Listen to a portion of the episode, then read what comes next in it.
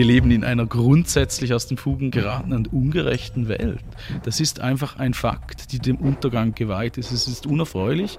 Dieses spätbürgerliche Zeitalter ist, ist schön, dekadent, aber auch dem Untergang geweiht. Und ich will einfach im Nachhinein, also in 50 Jahren, will ich einfach immerhin sagen können, ich habe dies und das und das getan und ich habe es vielleicht verlangsamt oder ich war nur der Chronist dessen. Das reicht auch schon, aber ich meine, gar nichts machen wäre nicht okay.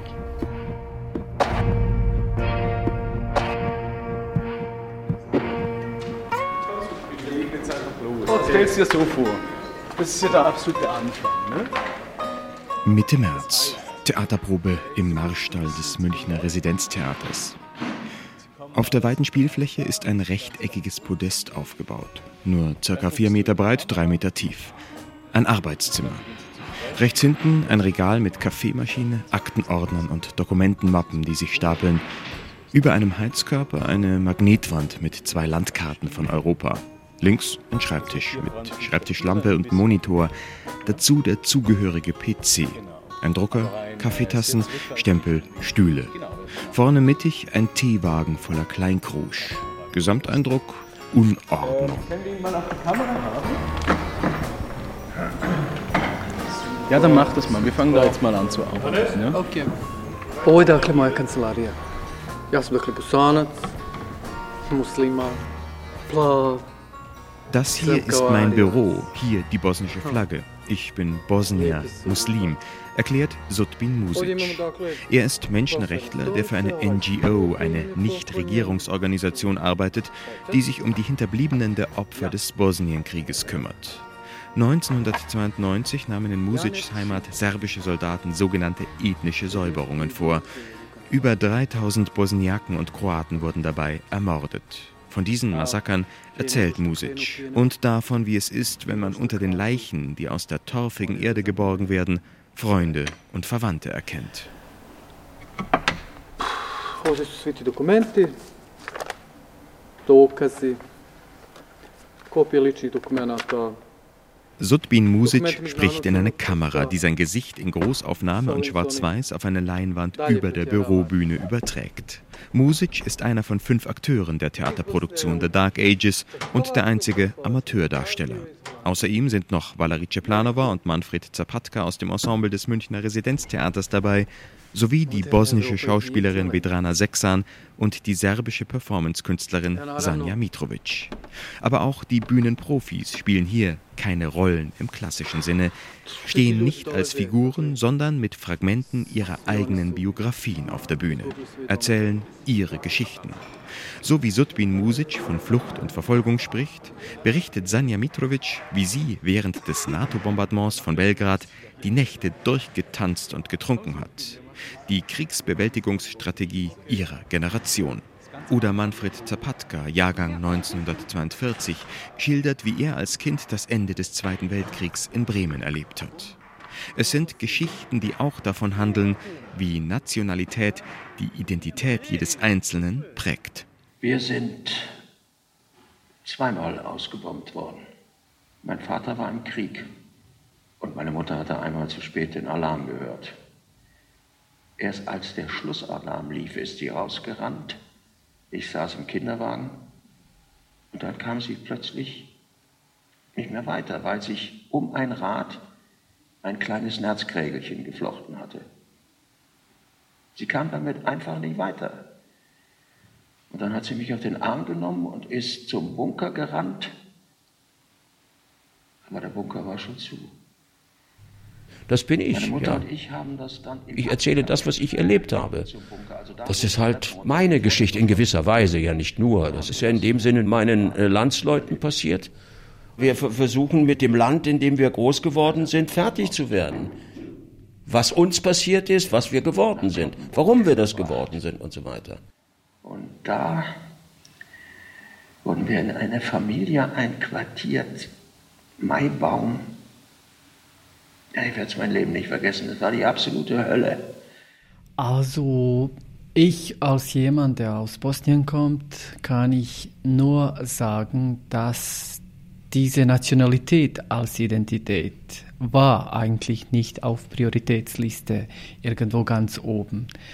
Das begann nach dem, was ich erlebt habe und was ich in dem Stück darstelle. Also diejenigen, die auf mich geschossen haben, die haben äh, diese Identitätsfrage als äh, sehr wichtig, äh, wie sagt man das, dargestellt und das, das auf, auf diese Prioritätliste, dann kam das auf einmal ganz oben. Und das ist das Problem. Also ich erzähle darüber in diesem Theaterstück. Do I feel Serb from inside? Ob ich mich im tiefsten Innersten als Serbin fühle. Wir alle kommen doch, ob wir es wollen oder nicht, manchmal in Situationen, wo wir zu Botschaftern unseres Landes werden. Also natürlich beeinflusst die nationale Identität auch die persönliche. In bestimmten Situationen wird man ganz einfach als Serbe, Bosnier oder was auch immer gesehen. In The Dark Ages stehe ich als Serbin mit zwei Bosniern auf der Bühne. Da fängt man auch an, darüber nachzudenken, was das für die eigene Situation bedeutet. Meines Erachtens Grundthema des Stücks ist dieses Verfolgtsein von der eigenen Vergangenheit und oft auch von der fremden Vergangenheit, die einem aufoktroyiert wird. Wir haben den Fall von äh, Sanja Mitrovic, eine sehr interessante Performerin, die bei mir äh, auch ihre Geschichte erzählt in The Dark Ages und ihre Geschichte handelt eigentlich davon, wie sie ihre Geschichte überhaupt erzählen soll. Also dieses Stigma quasi, äh, die Serbin zu sein, die fröhlich sind, aber auch sadistisch und, äh, und halt ihr Umgang damit. Also das ist tatsächlich etwas. Bei, bei Manfred Zapatka, denke ich, ist das auch sehr, sehr offensichtlich. Also jemand, der den Krieg noch miterlebt, nach dem Krieg äh, irgendwie aufwächst und irgendwie merkt, dass dieser ganze Wohlstand und dass sich das alles nicht wegdrücken lässt. Also dass diese Kriegsjahre im Grunde bleiben. Und das, denke ich, ist was sagen wir, die Realität der Nation mit uns macht, aber auch das, was der Blick der anderen ist, äh, die auf uns gucken und sagen, so, du bist jetzt ein Deutsch, du bist ein Russe oder ein Serbe. Und das ähm, ist eine Grundlinie im Stück, die auf sehr freie Weise in alle möglichen Richtungen guckt, das Stück. Also das ist kein Stück über den Balkan, kein Stück über Deutschland, kein Stück über, äh, was ist nach der Perestroika passiert. Also es geht nicht um Migration, es geht auch nicht um Bürgerkrieg, es geht auch darum. Also es ist ein Versuch, diese Themen, die tatsächlich in der europäischen Geschichte da sind, existenziell oder sehr privat nochmal zu drehen. The Dark Ages ist der zweite Teil der Europatrilogie des Schweizer Theatermachers Milo Rau. Die Grundidee der Europa-Trilogie ist eigentlich durch äh, Biografien hindurch von Schauspielern eine Seelenlandschaft, ein Tableau äh, der heutigen, des heutigen Bewusstseinszustands von Europa zu geben. Aus den Erinnerungsfragmenten seiner Protagonisten puzzelt Milo Rau das Bild eines vielfach gebrochenen Kontinents zusammen. Lag der Fokus im ersten Teil Civil Wars, uraufgeführt in Zürich, auf Westeuropa, richtet sich der Blick in The Dark Ages nun vor allem auf die jüngere Geschichte des Balkans. Nicht die Biografie der Darsteller als solche steht dabei im Mittelpunkt, Rau arbeitet exemplarisch. Ihm geht es darum, den Lauf der Welt anhand von individuellen Lebensläufen sichtbar zu machen. Zu zeigen, wie sich historische Umbrüche in den biografischen Brüchen einzelner Menschen niederschlagen und welche allgemeinen menschlichen Verhaltensmuster sich daran ablesen lassen. Dieses Erkenntnisinteresse liegt allen Theaterarbeiten von Milo Rau zugrunde, ob er sich nun wie in Die letzten Tage der Ceausescus mit der rumänischen Revolution befasst oder in der Produktion Hate Radio mit dem Völkermord in Ruanda. Vor acht Jahren hat Milo Rau daher das International Institute of Political Murder gegründet, kurz IIPM. In so politischen Umbruch- und Zwangssituationen zeigt sich eigentlich oft auf engem Raum, zeitlich und räumlich, wie Menschen sind, wie sie sich verhalten, was, was eigentlich wirklich abgeht. Sagen wir mal extrem, vor allem man macht ein Stück über Ruanda. Wie verhalten sich deine Nachbarn im, im, im Moment eines Genozids? Und dann zeigt sich halt, was wirklich passiert, wie gierig vielleicht die Menschen sind, wie hilfsbereit sie auch sind, was sie für Ängste haben und so weiter. Und daher kommt eigentlich dieser Name und dieses, sagen wir mal, mein Interesse an solchen Reibflächen, an solchen Umbruchstellen in der Geschichte, wo ich mich frage, so, was geschieht hier eigentlich und wie drückt sich das aus an einfachen Handlungen, an einfachen Biografien, an einfachen, letztlich an einfachen Vorgängen? Milo Rau wurde 1977 in Bern geboren, er hat Soziologie, Germanistik und Romanistik studiert in Paris, Zürich, Berlin. Danach arbeitete er zunächst für die Neue Zürcher Zeitung, unternahm Recherchereisen nach Mexiko und Kuba. Erst dann kam die Theaterarbeit. Die Ursprünge seines Interesses an Gewaltgeschichte liegen noch vor den Jahren des Studiums und Berufsanfangs. Meine Eltern haben sich sehr früh getrennt und dann begann, sage ich mal, eine problematische Phase für meine Familie, also mich auch, und ein ständiges Umziehen. Also ich würde mal sagen, jedes halbes Jahr eine neue Stadt, eine neue Schule, eine neue, bedingt von Arbeitsstellen halt, die dann die Erziehungsberechtigten hatten.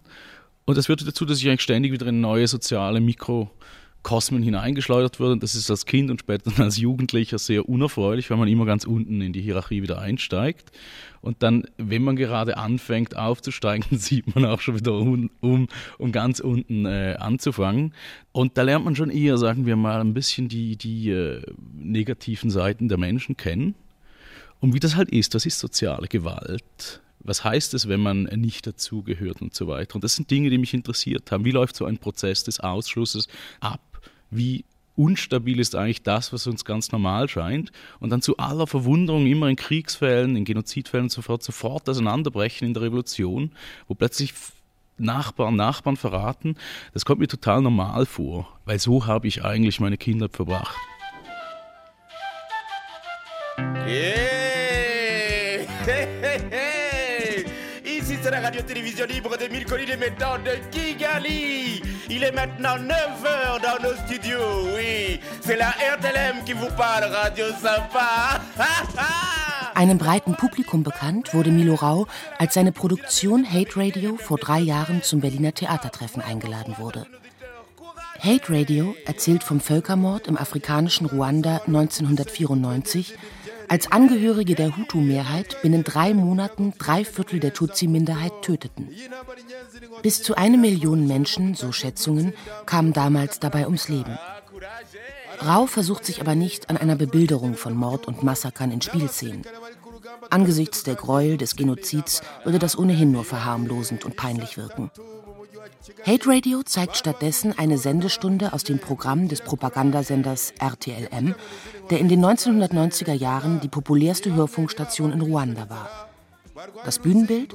Ein gläsernes Studio mit vier gut gelaunten Moderatoren, die angesagte Popmusik auflegen und zwischendurch Hutu-Hörer zum Abschlachten ihrer Tutsi-Nachbarn anstiften, die sie als Kakerlaken diffamieren. Que la cruauté des Inyenzi est irréversible. La cruauté des Inyenzi ne peut être guérie que par leur totale extermination. Leur mise à mort à tous, leur totale extinction.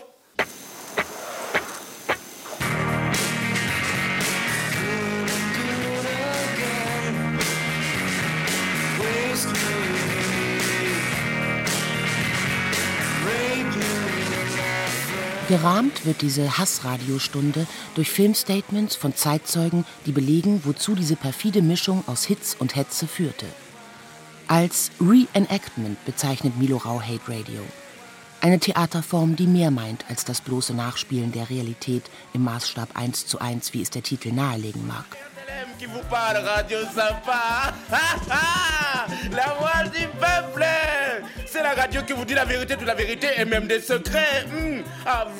Die Sätze, die die afrikanischen Schauspieler als Moderatoren in Hate Radio in ihre Mikrofone sprechen, sind 1994 tatsächlich so über den Sender gegangen. Aber Milo Rau hat sie aus vielen verschiedenen Sendestunden zusammengesucht, hat verdichtet, collagiert und die Collage am Ende mit Musik aus der eigenen Erinnerung an die 90er Jahre abgemischt.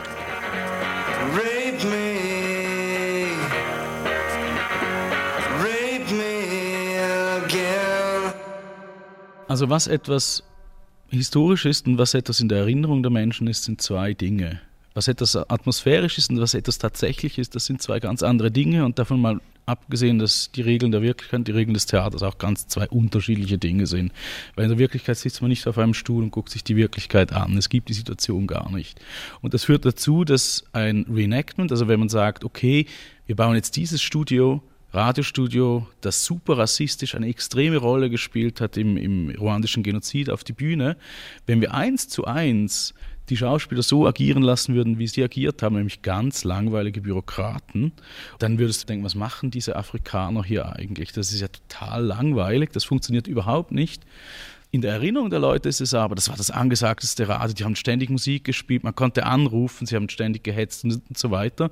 Und das ist die Erinnerung an dieses Radio. Und da muss man quasi die Quellen und die Erinnerung abgleichen mit einer eigenen Erzählung. Es war die Grunge-Zeit, also wir haben dann sehr viel mit der Körperbewegung von zum Beispiel Kurt Cobain gearbeitet, die für die ruandischen Schauspieler genauso wichtig waren wie für mich, für, mit der Musik aus der Zeit. Also haben etwas gebaut und als wir es dann eine komplett fiktionale Konstruktion nach Ruanda gebracht haben, haben sich die Ruander das angeguckt und gesagt, genau so war es, genau so war es. Und da haben wir gedacht, interessant. Ach, so funktioniert das mit der Erinnerung. Und ich glaube, das ist der Unterschied zwischen eben einer technischen Reproduktion und einem Reenactment oder einer Reinszenierung von etwas, das war. Äh, das ist natürlich ganz was anderes. Und das ist Theater und Wirklichkeit. Die Wirklichkeit begegnet dem Zuschauer in Milo Raus Reenactment in künstlerisch transformierter Gestalt. Der Stoff aber, aus dem er seine Theaterarbeiten formt, bleibt stets die sorgfältig recherchierte Wirklichkeit. Zur Vorbereitung von Hate Radio beispielsweise ist er mehrfach nach Ruanda gereist, wo er unter anderem zwei ehemalige RTLM-Moderatoren interviewt hat. Milo Raus Interesse am Realen ist auch ein soziologisches Interesse. Ich habe in Paris studiert bei Bourdieu ein paar Jahre und der hat ja, wie man weiß, die Theorie, dass Geschmack und alles, also alles, was natürlich erscheint, basiert auf aus dem Milieu, wo man kommt, aus irgendwelchen Vorwissen, die man hat, aus dem, was einem halt erzählt worden ist. Und das ist unglaublich interessant. Und da habe ich natürlich dann begonnen, immer über, über zum Beispiel Ideologiewechsel nachzudenken, Kriegsfälle. Was geschieht mit jemandem? Jetzt haben wir ein Projekt da, äh, The Dark Ages. Was passiert mit Jugendlichen? Die im Kommunismus aufgezogen werden. Dann kommt der Nationalismus, dann ziehen sie in den Krieg, dann kommt die Demokratie und so weiter. Also was geschieht eigentlich mit Lebensläufen, wenn man einfach auf solchen ideologischen Trennscheiden darüber hinweg lebt?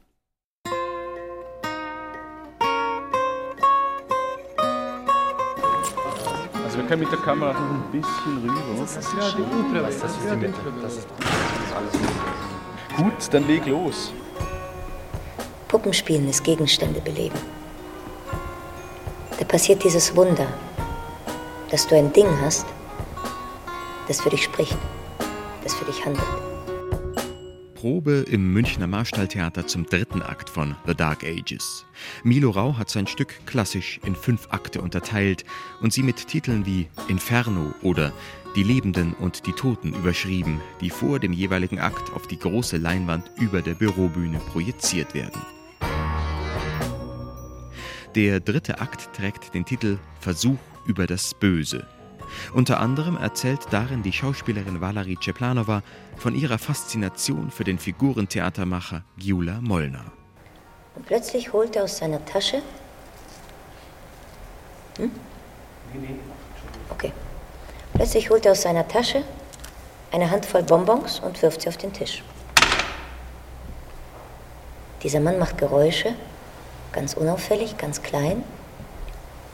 Aber du weißt, dass es eine Party ist. Und dann kommt von der Seite eine Kopfschmerztablette und möchte auf die Party gehen. Aber die Bonbons sagen, du bist keiner von uns. Dann zieht sich die Kopfschmerztablette aus. Mollner zieht ihr die Verpackung ab und steckt sie in ein Bonbonpapier.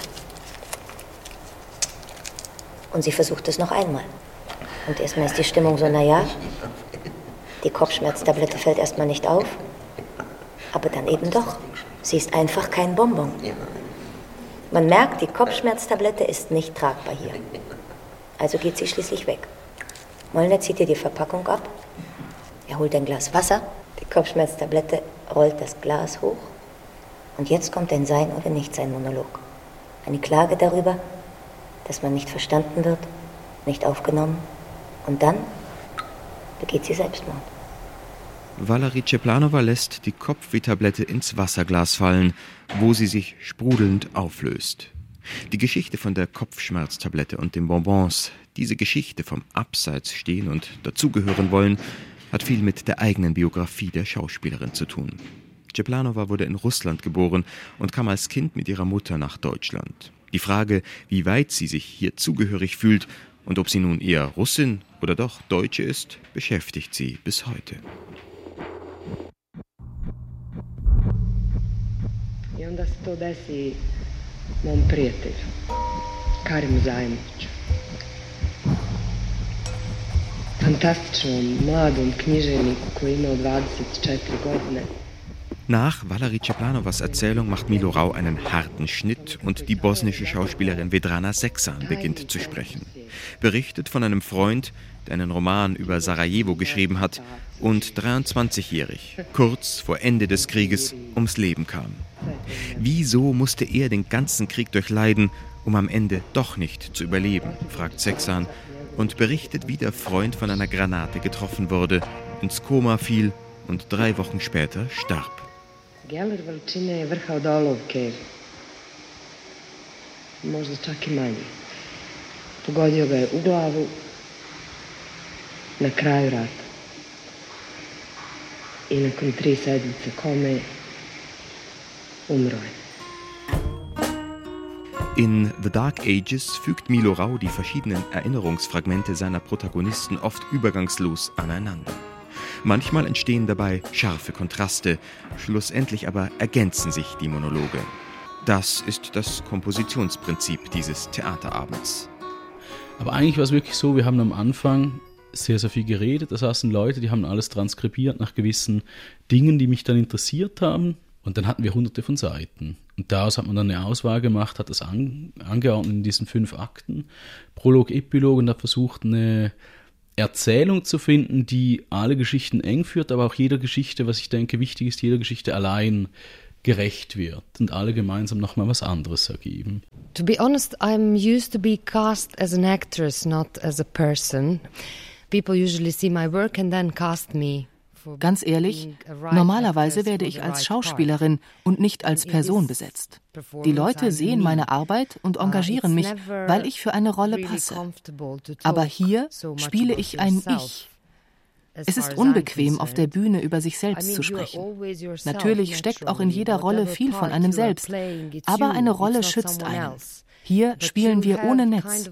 Wenn ich abstürze, zerbreche ich. Here I feel that I don't have a safe net. If I fall, I will break. I know, but that wasn't the biggest problem. And now all I can, when I read this today, all I can hear is we didn't have electricity. Um sich vor solchen Abstürzen zu schützen, ringt Vedrana Sexan auf den Proben um jedes Wort in ihrem Text. That was not the biggest problem. Then in Serbia we had restrictions. You can then put question mark on all our stories.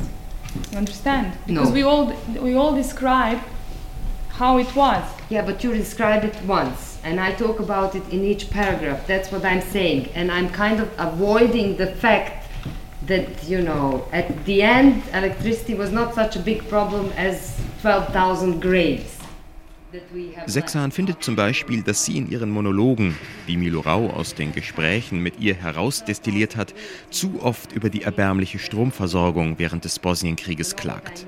Das, wendet sie ein, kann man einmal erwähnen, aber doch nicht mehrfach. Es sei ja nun wirklich nicht das Hauptproblem gewesen. I know why I said it, because we talked about it, and I said back then I felt normal. And now I don't feel normal. And we had all of that, but then we cut it off. And then this sentence stayed in this place. Und so wird die Stückfassung, die Milo Rau nach Gesprächen mit seinen Akteuren in der Vorbereitungsphase erstellt hat, im Probenprozess permanent weiterentwickelt. Things you are saying here, you are saying as yourself and you have to stand behind every sentence you are saying. Was wir hier erzählen, erzählen wir als wir selbst. Da muss man zu jedem Satz stehen können. Daher arbeiten wir viel am Text, weil wir genau sein wollen. Ich rede über einen ungemein wichtigen Teil meines Lebens, meiner Vergangenheit, meiner Heimat. Deshalb möchte ich nichts sagen, was missverstanden werden könnte. Diskussionen wie gerade eben führen wir dauernd. Aber ich möchte nun mal nur Dinge sagen, hinter denen ich stehen kann. And I want to be really precise and to say things that I can stand behind. I mean, in that, in that moment, it's absolutely clear. But you have read, I, in general, to say that it's more normal to kill people than to just live and be a bit disconnected, that's not true. To me, this sentence comes out of the blue, you know, like Wer wann was genau aus seinem Leben erzählt, muss im Verlauf der Probenarbeit ausgehandelt werden. Nicht nur zwischen Regisseur Milo Rau und den Darstellern, sondern auch zwischen den Darstellern untereinander. Also auch zwischen Vedrana Seksan aus Bosnien-Herzegowina und der Serbin Sanja Mitrovic. Natürlich führen äh, diese unterschiedlichen Hintergründe zu, zu Konflikten. Also ich meine, das ist irgendwie normal. Also es fand in Ex-Jugoslawien ein Bürgerkrieg statt. Und ich glaube, das ist etwas, was man nicht wegschieben kann. Gleichzeitig arbeiten wir mit extrem reflektierten äh, Leuten zusammen und da merkt man, okay, da gibt es verschiedene Perspektiven auf das, was äh, in den 90er Jahren in, in Jugoslawien passiert ist. Die widersprechen einander aber nicht, sondern sie komplettieren sich. We are all artists here. Wir sind alle Künstler und ich würde nie bei einem Stück mitmachen, das mich in das Klischee von den Bosniern und den Serben, die sich bekriegen, einsperrt. Jeder hat seine eigene Wahrheit. Aber wir können darüber reden, ohne Groll und ohne in The Dark Ages noch einen Krieg zu führen. Without being angry at each other or start another war in Munich on production of Dark Ages. Well, that's what makes it so difficult in this case, especially in this performance, because we are talking about very uh, specific uh, political uh, Was dieses Stück so schwierig macht, das ist, dass wir über eine politisch uh, hochbrisante Zeit sprechen. Und jeder hat dazu natürlich seine eigene dezidierte Haltung. Wenn man dann als Sanja Mitrovic auf der Bühne steht, kann man eigentlich keine Kompromisse machen. Aber in den Proben geht es genau darum, eine Balance herzustellen zwischen dem wahren Ich und dem, was sich in die Gesamterzählung des Abends fügt. Ich, also es ist auch eine Perspektivierung der Biografien drin und eine Vereinfachung natürlich in der, in der gegebenen Zeit, die nicht gerecht wird dem Individuum als solchem, das vielfältig ist und 10.000 verschiedene Rollen einnimmt. Also man muss sich dann auf einen Erzählstrang einigen, der Sinn macht. Und da ist natürlich das äh, von den Schauspielern gefordert, eine sehr seltsame Doppelrolle einzunehmen. Also einerseits bereit zu sein, eine Figur zu spielen, die aber äh, an ihr eigenes Leben, also sich komplett aus ihrem eigenen Leben ernährt, aber nicht ihr eigenes Leben ist, sondern eine, eine, eine perspektivische Erzählung davon. Und das, ja, das ist etwas, was ständig wieder ausgehandelt werden muss. Am Ende ist es Theater.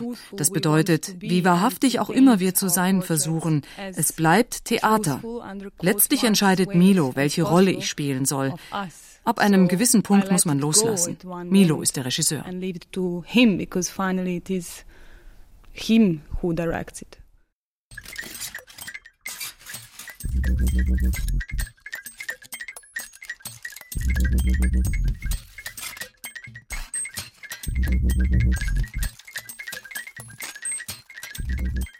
Wer eine Bühne betritt, spielt immer Theater, spielt immer eine Rolle. Auch wenn er unter seinem eigenen Namen auftritt, auch wenn sich seine Rolle aus der eigenen Biografie speist. Deswegen fühlt sich Milo Rau missverstanden, wenn er, was häufig geschieht, als Dokumentartheatermacher gelabelt wird. Für mich, ob ich einen Text von Tschechow nehme oder eine Aussage eines Genozidüberlebenden, ist für mich beides ein Dokument. Ich würde aber nie in dem Sinne dokumentarisches Theater machen, wie es tatsächlich gemacht wird, dass Dokumente verlesen werden. Das wurde so gemacht in den 60ern, es wird teilweise heute auch noch so gemacht. Das macht für mich aber genauso wenig Sinn wie das klassische Literaturtheater, wo quasi Tschechow verlesen wird und dann noch szenisch irgendwie angeordnet. Das scheint mir nicht interessant zu sein, aber es hat nichts damit zu tun, dass ich Dokumente oder Texte oder so unwichtig finde. Ich bin total, also jedes Stück von mir ist im Grunde an einem gewissen Punkt zuerst mal ein Text. Also ich bin total textfixiert. Das aber mit dem Begriff des Dokumentarischen, also dem genau so war es und es ist eine Abbildung, keinen Zusammenhang hat. Also wenn man Tschechow inszeniert, dann hat man eine Sichtweise von Tschechow heute. Und wenn man Hate Radio, also ein Radiostudio im Genozid inszeniert, dann ist es das Radiostudio, wie wir uns das heute vorstellen. Es hat aber keinen dokumentarischen Wert. Das machen Historiker. Das würde ich mir gar nicht, würde ich mir gar nicht anmaßen. Weder in seinen Reenactments noch in den Abenden seiner Europatrilogie, die er aus den Lebensläufen seiner Darsteller entwickelt, geht es Milo Rau also darum, Wirklichkeit zu dokumentieren. Wohl aber benutzt er die Wirklichkeit als Material, das er gestaltet, um so etwas zum Vorschein zu bringen. Etwas, das man als eigenständige, künstlerische Wahrheit bezeichnen könnte. Eine Retrospektive zur Arbeit von Milo Rau und seinem International Institute of Political Murder in den Berliner Sophienseelen trug den Titel Die Enthüllung des Realen, um so den Unterschied zur bloßen Dokumentation der Realität zu beschreiben. Dementsprechend bezeichnet Milo Rau seine Regiearbeiten auch gerne als Realtheater, in Abgrenzung vom Dokumentartheater und auch vom Literaturtheater. Im Theater gibt es tatsächlich zwei Richtungen. Es gibt das Literaturtheater mit Figuren und so weiter und dann gibt es das Realtheater meines Erachtens und das ist vielleicht auch die Performance, also ganz einfach unterschieden. Dann gibt es auf einer Seite vielleicht Peter Stein und auf der anderen Seite gibt es äh, Marina Abramovic, jetzt extrem gesagt, also wo es einfach darum geht, was ist die Realität, wenn jemand 15 Stunden auf einem Stuhl sitzt? Was ist die Realität, wenn ich jetzt einfach mal eine Stunde lang aus meinem Leben erzähle? Und das ist eher meine Seite.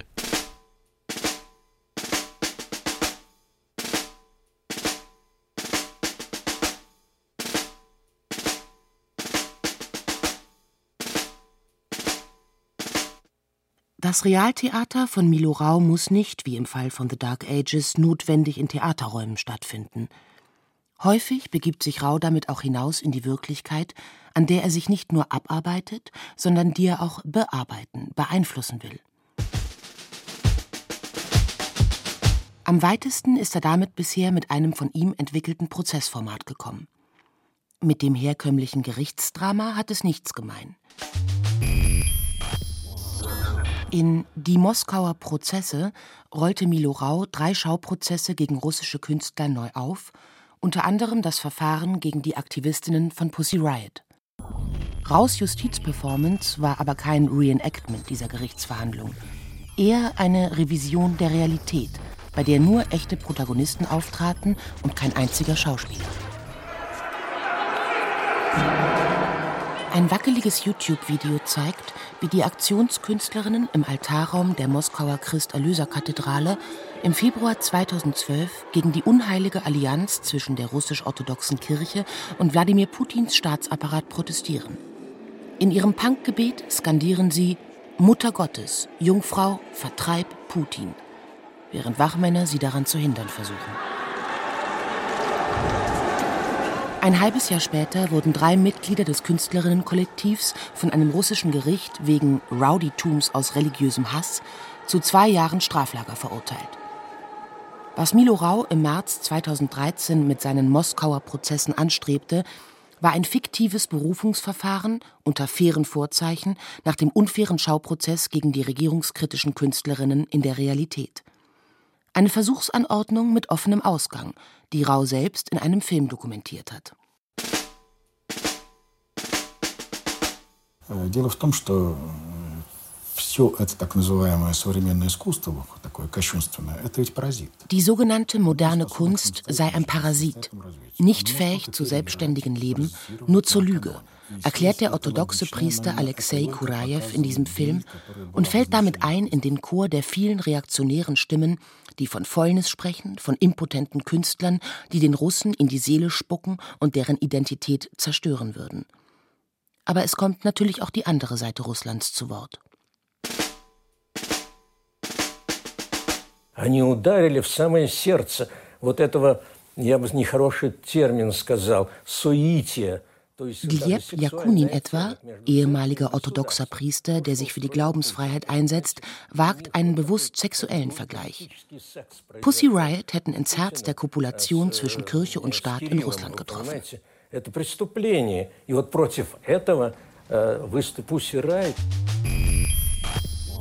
Zwei Parteien, zwischen denen die Fronten so verhärtet sind, dass an Dialog nicht zu denken ist. Doch für seine Moskauer Prozesse gelang es Rau, Vertreter der verfeindeten Lager für drei Tage zusammenzubringen. Im Moskauer Sacharow-Zentrum, das er von seinem Bühnenbildner in einen Gerichtssaal verwandeln ließ. Er bestellte Verteidiger, eine Richterin, eine siebenköpfige Jury, besetzt entsprechend dem Bevölkerungsquerschnitt Moskaus.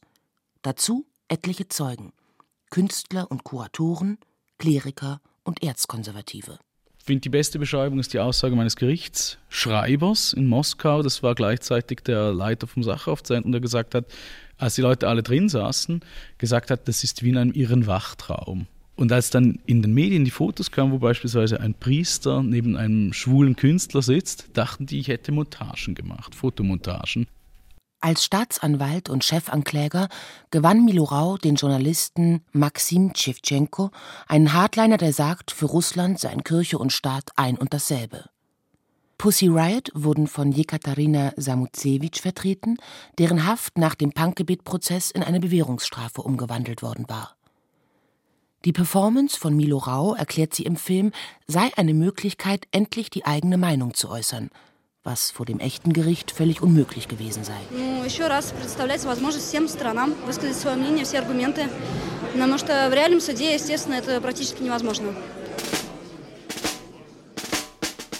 Diese ergebnisoffene, faire Verhandlung, die alle Seiten zu Wort kommen ließ, rief die russische Staatsmacht auf den Plan. Beamte der Einwanderungsbehörde rückten an, um die Pässe von Milorau und dessen Team zu kontrollieren. Doch ausgerechnet der regierungstreue Maxim Tschewtschenko intervenierte. Auch als ultraorthodoxe Kosaken die Performance stören wollten, stellte er sich ihnen in den Weg und wurde so zum Verteidiger einer Kunstfreiheit, mit der er in seiner Rolle als Staatsanwalt kurzen Prozess machen wollte.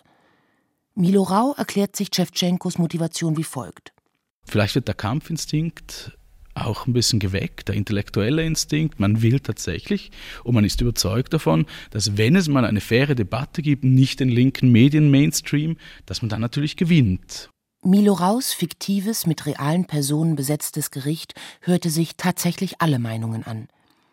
Für die Zeitspanne von drei Tagen schuf Rau einen utopischen Raum, der einen Dialog zwischen unversöhnlichen Positionen ermöglichte, der in der Realität so nicht hätte stattfinden können.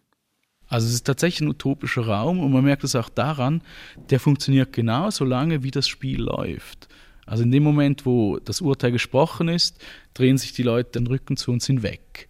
Also ein utopischer Raum, der geschaffen wird, der festgehalten wird, der durchgehalten wird ein paar Tage und dann wieder zerspringt. Am Ende der drei Verhandlungstage stand ein Freispruch für Pussy Riot und die anderen angeklagten Künstler. Maxim Tschewtschenko protestierte umgehend. Das Urteil der Jury hatte zwar keinerlei Rechtskraft, das Signal aber, das von den Moskauer Prozessen ausging, war durchaus dazu angetan, die Staatsmacht aufzuschrecken. Als Milo Rau ein halbes Jahr nach der Aktion erneut nach Russland reisen wollte, wurde ihm die Einreise verweigert. Die Wirklichkeit reagierte tatsächlich empfindlich auf seine künstlerische Einmischung.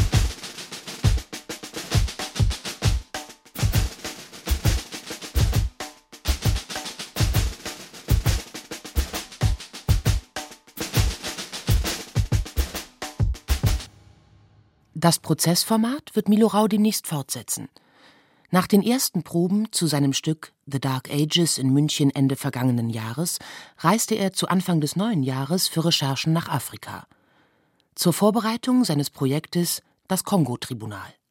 Da frage ich mich eigentlich äh, nach den Hintergründen des Kongo-Kriegs. Also im Kongo sind seit 20 Jahren sechs Millionen Menschen ermordet worden aufgrund von äh, ethnischen Konflikten, die aber stattfinden auf einem Gebiet, wo die wichtigsten Koltan, die wichtigen Gold, die wichtigsten Zinkvorkommen der ganzen Welt sind. Also im Zentralafrika entscheidet sich eigentlich, wird Europa, wird China, wird die USA, wer wird eigentlich die Wirtschaftsmacht Nummer eins sein, weil man diese Stoffe für die IT-Branche unglaublich wichtig da kriegt.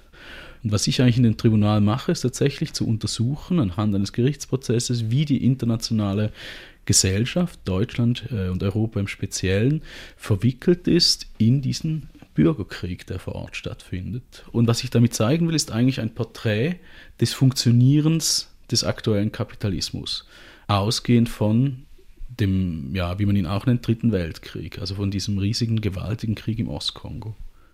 Das Kongo-Tribunal ist der Versuch, die Intervention in der Wirklichkeit mit den Mitteln der Kunst noch ein Stück weiter zu treiben als bisher schon – das Realtheater Miloraus Weg nicht tatenlos zuzusehen, wie die Welt in Gewalt versinkt, sondern etwas dagegen zu unternehmen. So wie er das in seinem Essay Was tun fordert. Darin zeichnet er das Porträt einer zahnlosen linken Intelligenz, die mit mahnend erhobenem Zeigefinger, unmissverständlich, wie sie gerne sagt, darauf hinweist, dass unsere Welt angesichts von Krieg und Klimakatastrophen unaufhaltsam auf die Apokalypse zusteuert.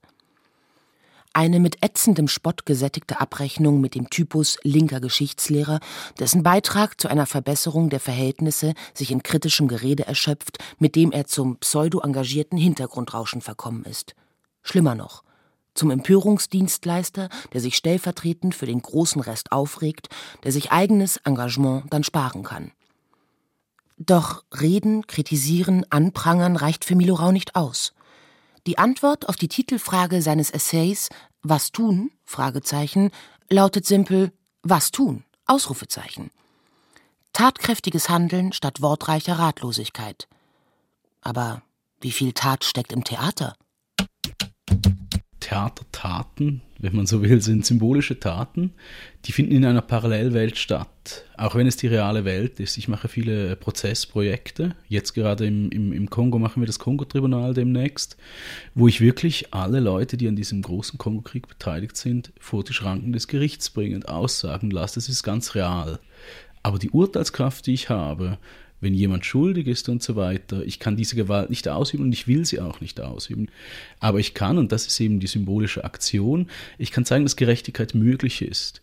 Ich kann zeigen und filmen, wer schuldig ist, wenn man so will. Ich kann es sagen. Ich kann auch feststellen, was der Fall ist. Aber ich kann nicht direkt eingreifen ins Getriebe der Welt, auch wenn oft vielleicht die Auswirkungen einem Stück, aber eher ein bisschen über Nebenwege, über Skandale, über, über vielleicht auch Leute, die sich dann auf andere Weise wehren, diesen Aspekt kriegen können. Aber ich glaube nicht, dass das die Aufgabe der Kunst ist. Das ist bei mir ganz klar. In dem Moment, wo ich merke, es ist für mich jetzt aus mit der Kunst, jetzt kann ich nur noch engagiert politisch arbeiten, dann würde ich das auch lassen. Wenn ich irgendwann merken sollte, es muss jetzt eine NGO sein, es muss eine Partei sein, ich kann, äh, keine Ahnung, man muss als Rebellenführer im Wald verschwinden, dann mache ich das. Das ist auch der Grund, warum ich eben manchmal schreibe, manchmal einen Film mache, manchmal ein Stück mache, weil ich denke, es geht schon darum, ein, ein Maximum an, an Genauigkeit zu haben und dann auch an Wirkung. Im Theater wird normalerweise geprobt oder probiert, sagen Theaterleute. Sie sagen, im Theater muss gewettet werden. Eine Wette hat einen Einsatz. Ist es das, worum es geht, zum Beispiel in den Moskauer Prozessen? Es wird mit einem hohen Einsatz hier gespielt und es hätte auch sag ich mal, schief gehen können. Also die symbolische Handlung oder symbolische Akte am Ende steht, hätte auch mit einem Schuldspruch für Pussy Riot enden können, nicht mit einem Freispruch. Das ist, denke ich, die Gefahr. Also es ist die Gefahr, denke ich, bei allen Stücken, die ich mache, aber das ist vielleicht die Grundproblematik von Stücken, dass sie scheitern können, wenn sie keine in dem Sinne geschriebenen Stücke sind. Ich habe auch kurz nach den Moskauer Prozessen die Zürcher Prozesse gemacht. Da haben Sie quasi die Wette verloren. Da habe ich die Wette ganz klar verloren als politischer Mensch. Also da wurde 7 zu 1 oder 6 zu 1 die Weltwoche, eine Zeitschrift, die angeklagt wurde in dem äh, Prozess wegen Volksverhetzung und so weiter, freigesprochen. Und damit, das war der erste Prozess, der je stattfinden konnte, 200 wurden angestrengt, eigentlich allgemein gezeigt, dass diese Sache jetzt beendet ist und dass das legal ist, was sie machen und nicht gegen äh, die allgemeine Menschenwürde gerichtet. Das ist nicht gut. Das ist nicht gut, dass das passiert ist im Endeffekt. Wenn man Theater macht, jetzt hier in einem staatlich subventionierten Theater, da ist man natürlich auch immer Teil des Systems, das mit am Pranger steht. Wie geht man damit um? Man ist als äh, Künstler, der sich in Institutionen unwohl fühlt, aber in Institutionen arbeitet, grundsätzlich eine Witzfigur. Und deshalb glaube ich, ist es schon nötig, also ich könnte nicht ausschließlich solche Projekte wie hier machen. Ich könnte nicht sagen, ich bin jetzt jemand, der macht irgendwie Civil Wars Dark Ages und dann nochmal 20 Folgen und dann nochmal Tschechow und dann nochmal das. Das könnte ich nicht. Also für mich ist diese Möglichkeit, die einem einen Apparat gibt, der für mich jetzt nicht das Residenztheater ist, aber vielleicht Europa insgesamt. Also Dinge, die ich hier machen kann, sind für mich wahnsinnig wertvoll. Ich finde auch diese Tradition, die die Institution hervorbringt und die davon getragen wird, durchaus ein Teil dessen, dass ich nicht will, dass es untergeht. Also ich will, dass die Leute fortfahren, Tschechow zu spielen, auch wenn mich das persönlich nicht so interessiert. Das ist mein kulturkonservativer Hintergrund. Also ich finde nicht, dass alles weggefegt werden soll. Auf der anderen Seite ähm, muss ich nach Afrika fahren, muss dort arbeiten, muss irgendwelche Projekte machen, wo ich halt in die Mine gehe und gucke, wie wir hier eigentlich dieses wunderschöne Residenztheater bauen können, mit welchem Geld, das uns seltsamerweise irgendwie ständig zuströmt in Europa, auf, auf wundersame Weise, während in Afrika bringen sie es in 60 Jahren, im Ostkongo bringen sie es in 60 Jahren nicht mehr fertig, irgendwie einen einzigen Raum für Millionen von Menschen überhaupt irgendwie in Schuss zu halten. Also ich meine, das ist schon, das hängt miteinander zusammen. Sie haben vorhin schon gesagt, vielleicht reicht dieses Symbolische irgendwann nicht mehr und man geht zum Beispiel zu einer NGO oder sowas. Also wenn ich es richtig verstehe, noch aktiver einzugreifen, ist schon eine Option. Ich glaube, im Vergleich zu den NGOs ist das Projekt Kongo-Tribunal sehr viel wirksamer. Das hat aber nichts damit zu tun, dass die NGOs äh, blöd sind oder dass sie, dass sie nicht guten Willens sind, sondern es hat einfach ein bisschen mit den Strukturen zu tun, auch mit den Ängsten. Also das Projekt, das wir im Kongo machen, das ist in keiner Weise geschützt.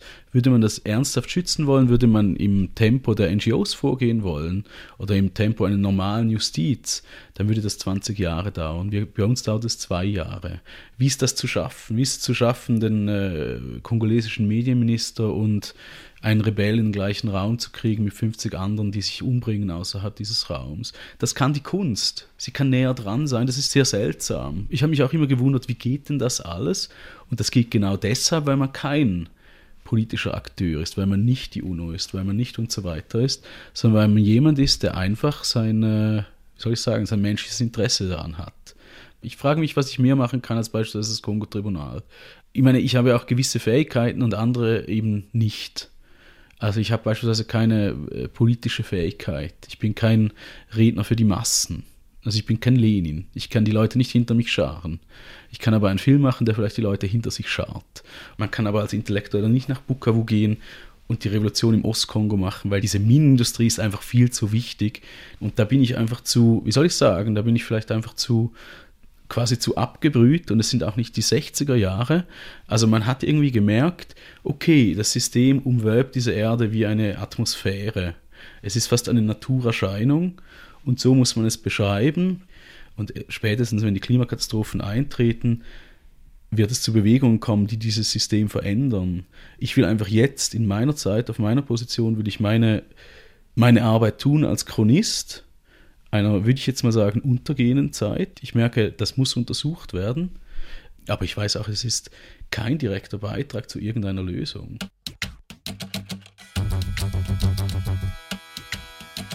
Da steckt in gewisser Weise auch ein Stück Ohnmacht drin. Also, dass man sagt, man kann nur einen kleinen Teil, aber nicht das große Ganze bewegen. Die Qualität des menschlichen Lebens oder des Guten auf der Erde ist wie eine, eine, ein Wasserstand und durch die kleine Beigabe kann man entweder den Wasserstand des Guten heben oder senken. Das ist das Einzige, was man über die menschliche Handlung sagen kann. Aber es gibt einfach die kleinen Handlungen, für die man sich entscheidet. Und ich glaube, da kann ich mich schon entscheiden, ob ich sage, ähm, was soll ich sagen, ich mache irgendwie Werbefilme für ähm, Firmen, von denen ich weiß, dass es extrem schädlich ist, was sie tun. Oder ich tue das nicht, ich mache eher ein Projekt, wo diese Firmen wo bekannt wird, was sie tun. Also wenn wir jetzt mal die einfachste polemische Variante von Kunst nehmen, äh, dann kann ich diese Entscheidung fällen. Und ich muss die fällen. Also alles andere wäre extrem, wäre schlicht und einfach dumm.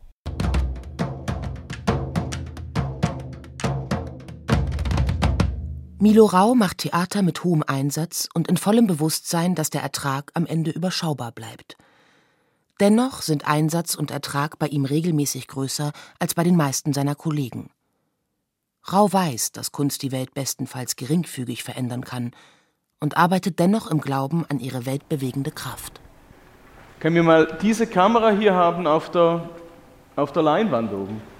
Die Vorderkamera. Ja, genau. Die haben wir noch nicht scheinbar. Haben Sie vielleicht eine deutsche in The Dark Ages erbringen vor allem die Darsteller einen großen Einsatz. Sie stellen ihre persönlichen Geschichten zur Verfügung, setzen damit einen Teil ihres Lebens ein. Auf den Bühnenproben, in denen es immer wieder auch um die Einübung des Spiels mit der Kamera geht, die Livebilder der Gesichter der Akteure auf die Leinwand über der Spielplattform im Marstalltheater überträgt, auf diesen Bühnenproben täuscht die Konzentration auf die technischen Abläufe oft über die Risiken der Erinnerungsarbeit für jeden Einzelnen hinweg. In Garderobengesprächen sind sie umso mehr Thema. These are really intimate stories that are kind of lost now forever. Wir erzählen sehr persönliche Geschichten, die wir damit für immer verlieren. Wenn man sie in so einem Stück permanent wiederholt, gibt man sie sozusagen her. Das macht mich traurig. Gleichzeitig teile ich meine Geschichte gerne, in der Hoffnung, dass sie andere Menschen zum Nachdenken bringt. Wir spielen um unser Leben eigentlich immer. Das heißt, wir nehmen unseren Körper oder unsere Stimme oder unser Talent in die Hand und versuchen etwas darzustellen, um die Leute darauf aufzuweisen, das ist eine Form von Gedanken, der jetzt menschlich geworden ist oder fassbar. Der steht einfach da. So.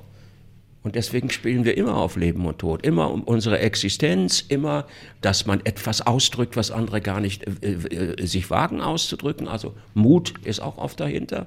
Diese Aufführung verlangt unheimlich viel Mut, das muss ich auch mal sagen, weil der Künstler sich wirklich ausstellt.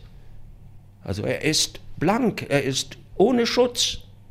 Er ist da und sagt, das sind die wichtigen Momente in meinem Leben aus einer bestimmten Perspektive gesehen. Und da kann Kunst, vielleicht hat er recht, mehr, als wenn man bloß Tatsachen beschreibt. Rein intellektuell, das ist eine andere Dimension.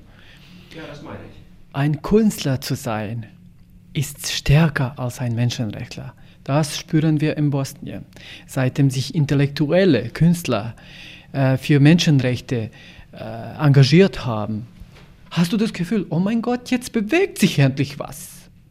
Auf einmal kamen zu uns junge Serben, die anderes denkende junge Serben aus Belgrad kamen, um uns zu helfen. Das, heißt, das ist eine andere Message, wie heißt das auf Deutsch? Ja, eine Botschaft. Eine Botschaft, eine total andere Botschaft. Ja. Künstler sind diejenigen, die mehr bewegen können als Menschenrechtler. Rein politisch, die sind stark. Ja, das hoffe ich auch immer. Ja schon seit langer Zeit, dass man was bewegen kann, aber man in den, in, in, im Kopf kann man bestimmt was bewegen und im Herzen kann man auch was bewegen. Und beides versucht man ja anzusprechen. Und vielleicht hat man ja Glück. Can it change the world? Kann Theater die Welt verändern? Ich weiß es nicht. Es kann die Zuschauer ändern, wenn sie uns sozusagen mit nach Hause nehmen. Gutes Theater nimmt man mit nach Hause und denkt tagelang drüber nach. Nicht über das Theater an sich, sondern darüber, was es mit dir gemacht hat. Und darüber, was du danach tun kannst, um etwas zu ändern in deinem Leben. Das ist für mich gutes Theater. Es passiert selten, vielleicht in einem von zehn Fällen oder noch seltener. Aber dafür lohnt es sich und wird sich immer lohnen für mich.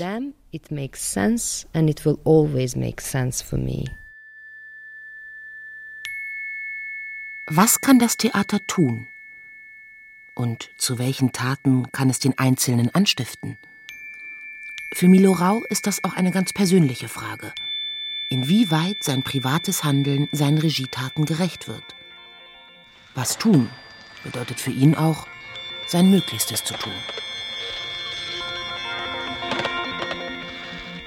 Ich habe zwei Töchter und bin quasi verheiratet und, und so weiter. Für mich hat eigentlich die Verantwortlichkeit gegenüber der Welt oder der Gesellschaft eher zugenommen durch, diese, durch dieses Privatleben, dass ich wirklich denke, ich versuche gegenüber meinen Töchtern eben auf meinem Plätzchen, auf dem ich gelandet bin, irgendwie beispielhaft auch zu handeln. Also ihm das Gefühl zu geben, man kann zumindest etwas tun. Also man kann, keine Ahnung, meine Töchter lieben natürlich Tiere. Man kann, also jetzt ganz simpel gesagt, man kann da was tun. Oder dann haben wir so ein äh, Patenkind in Ruanda. Also all diese kleinen Dinge, die nun mal die linken guten Menschen so machen, die mache ich natürlich auch äh, oder den richtigen Kaffee kaufen oder das äh, genau nicht so viel Wasser verbrauchen, wie, wie, wie man könnte, etc. etc. Aber gleichzeitig ist Weiterleben oder in diesem Zustand leben, in dem wir äh, der Verantwortlichkeit, in denen wir in Europa leben, gegenüber diesen Gräuel, die aufgrund von wirtschaftlichen Notwendigkeiten ausgeübt werden, bedarf der Verdrängung. Und ich mache eigentlich meine Arbeit nur, weil ich die Verdrängungsleistung über einen gewissen Punkt nicht hinaustreiben kann aber trotzdem, es ist eine erstaunliche Leistung.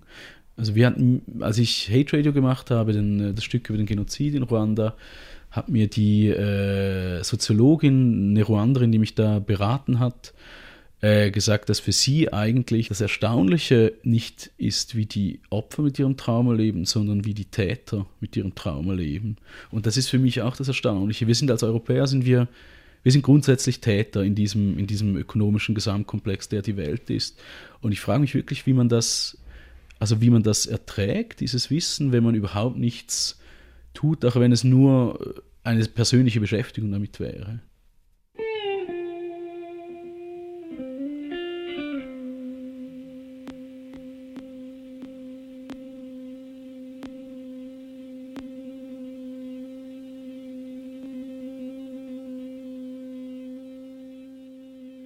Was tun? Das Realtheater des Milo Rau von Christoph Leibold. Es sprachen Xenia Thieling, Diana Gaul, Inka Kübel und der Autor. Technik Roland Böhm. Regie und Redaktion Martin Zein. Eine Produktion des Bayerischen Rundfunks 2015.